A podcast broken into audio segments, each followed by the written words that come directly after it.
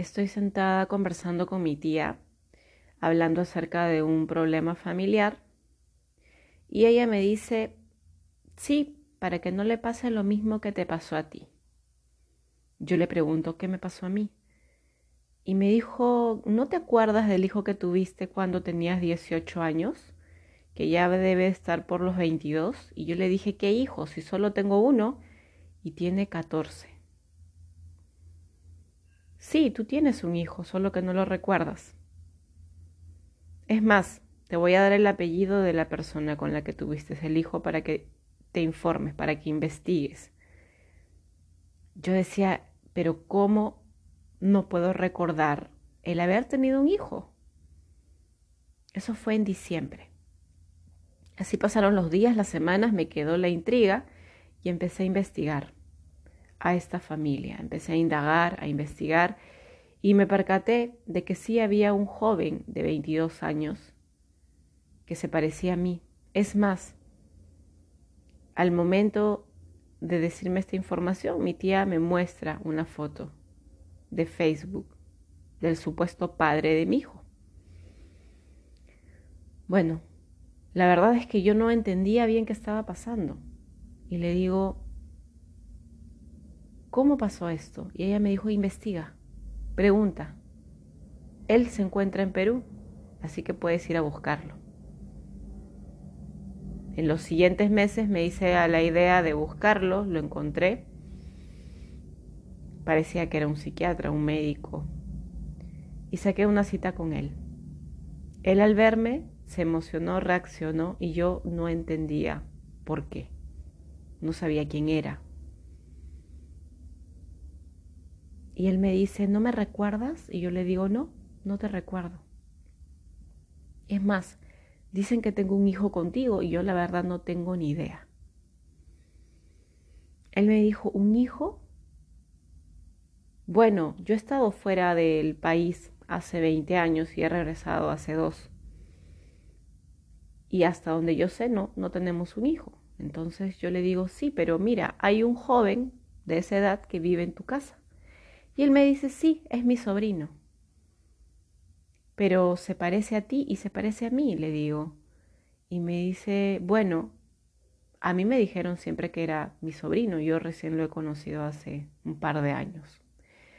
Yo le comento lo que mi tía me había comentado y él me dijo, voy a investigar. Yo le dije, ok, yo también. Fui a hablar con mi papá y le dije, mira, me están diciendo esto, yo la verdad no recuerdo nada, no entiendo nada, no sé qué está pasando. Mi papá me dijo, te voy a decir la verdad, cuando tú tenías 18 años saliste embarazada, la mamá de tu pareja no te aceptaba porque tú no eras descendiente china, ellos solo querían que su hijo se case con una descendiente china y por ello mandaron a su hijo, que también era menor de edad, lo mandaron, lo mandaron a estudiar al extranjero. Tú al saber que la persona, tu pareja, no iba a estar, caíste en depresión.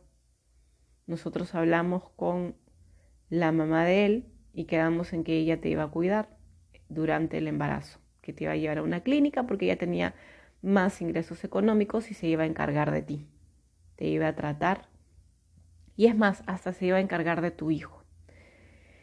Y así fue, pasaron seis meses, tú regresaste como sin nada. Y lo único que nos dijo esta señora es que no te habláramos del tema, porque tú ya lo habías superado, porque tú no querías hablar de eso y simplemente que no te habláramos del tema. Y así, y así fue, y así pasaron los años, te casaste, tuviste tu hijo, qué sé yo, y nunca hablamos del tema. Yo no entendía nada, nada. Yo le dije, pero yo no recuerdo haber estado embarazada, es más, ni siquiera recuerdo a este hombre. Nuevamente me contacto con el que supuestamente era el padre de mi hijo y le pregunto, ¿has averiguado algo? Para esto su madre ya había muerto. Me dijo, lo único que he averiguado es que este sobrino supuestamente es hijo de un familiar lejano que falleció y nos lo entregaron. A mí me dijeron que tú habías perdido al bebé y por eso yo ya no te busqué, porque no quería lastimarte más. Y yo le conté, le conté todo lo que me había dicho mi papá. Y me dijo, no puede ser. trajimos al sobrino, que en realidad era nuestro hijo, y lo observamos. Y yo sentía una mezcla de rabia, vacío, tristeza, impotencia, frustración, dolor, malestar, incomodidad, horrible en el pecho. Horrible, horrible, horrible.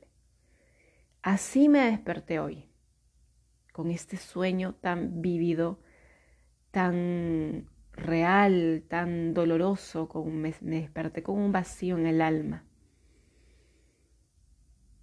Y normalmente ese tipo de cosas a mí no me pasan, a menos que sea una vida pasada o sea un sueño premonitorio.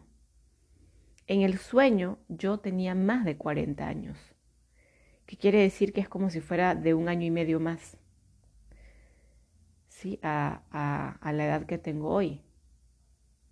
Entonces, en ese momento le pregunté a mis maestros y les dije, ¿tiene que ver esto con alguna de mis vidas pasadas? Y ellos me dijeron, es una mezcla de lo que has vivido antes y lo que, está, y lo, que has vivido en esta vida. Así que preparé el desayuno y me dispuse a hacer mi meditación, como todos los días. Y dentro de la meditación volví a preguntarles.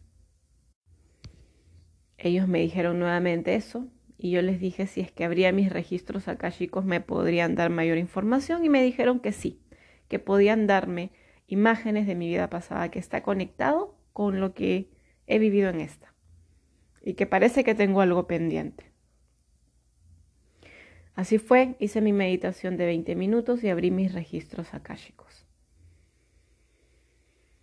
Aparecieron varias imágenes, apareció una imagen de mí, pero era como en otra época, yo estaba llorando frente a una casa enrejada, viendo a lo lejos a un pequeño, un niño que estaba al frente, que yo no podía acceder a él y que había, habían personas que me estaban botando del lugar.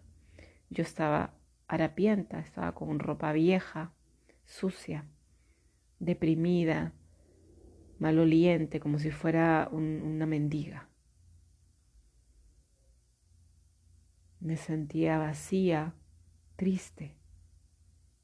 Y era como añorar el estar con ese niño. Y le pregunto a mis maestros, ¿es ese mi hijo? Sí.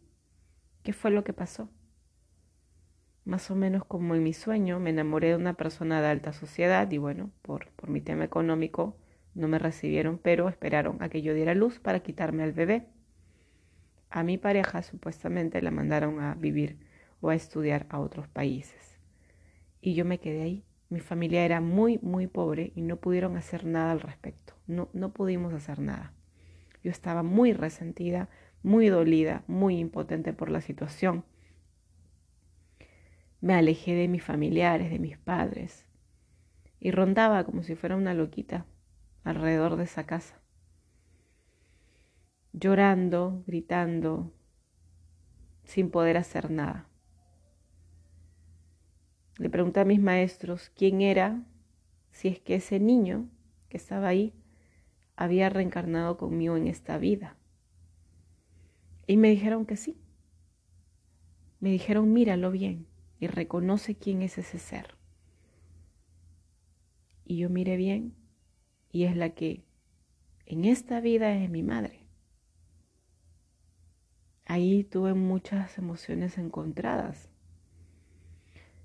era como sentir su dolor, sentir su impotencia en esta vida. Es como yo no tuve opciones en una vida pasada y tuve que soltarla, dejarla, porque no tenía opción. Y viví resentida y culpable de no poder haber estado con, en ese caso, con, con él, con mi hijo. Y eso me deprimió, me desgastó y, y nunca pude superarlo en esa vida. Y en esa reencarnamos en diferentes roles. Ella siendo mi madre, pasando por una situación similar. Ella me tuvo a los 17 años.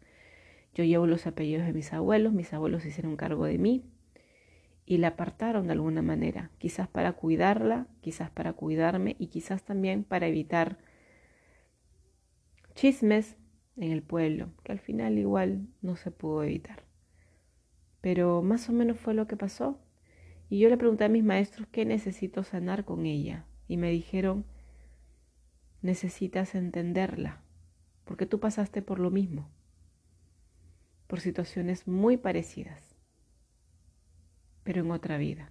Y en esta vida te tocó conectarte también con su dolor, porque tú también lo sentiste.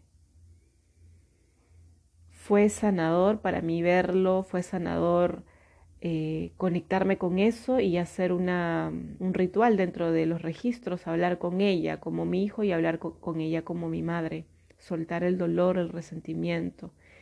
Y el vacío en mi pecho poco a poco se fue llenando de amor, de tranquilidad y de paz.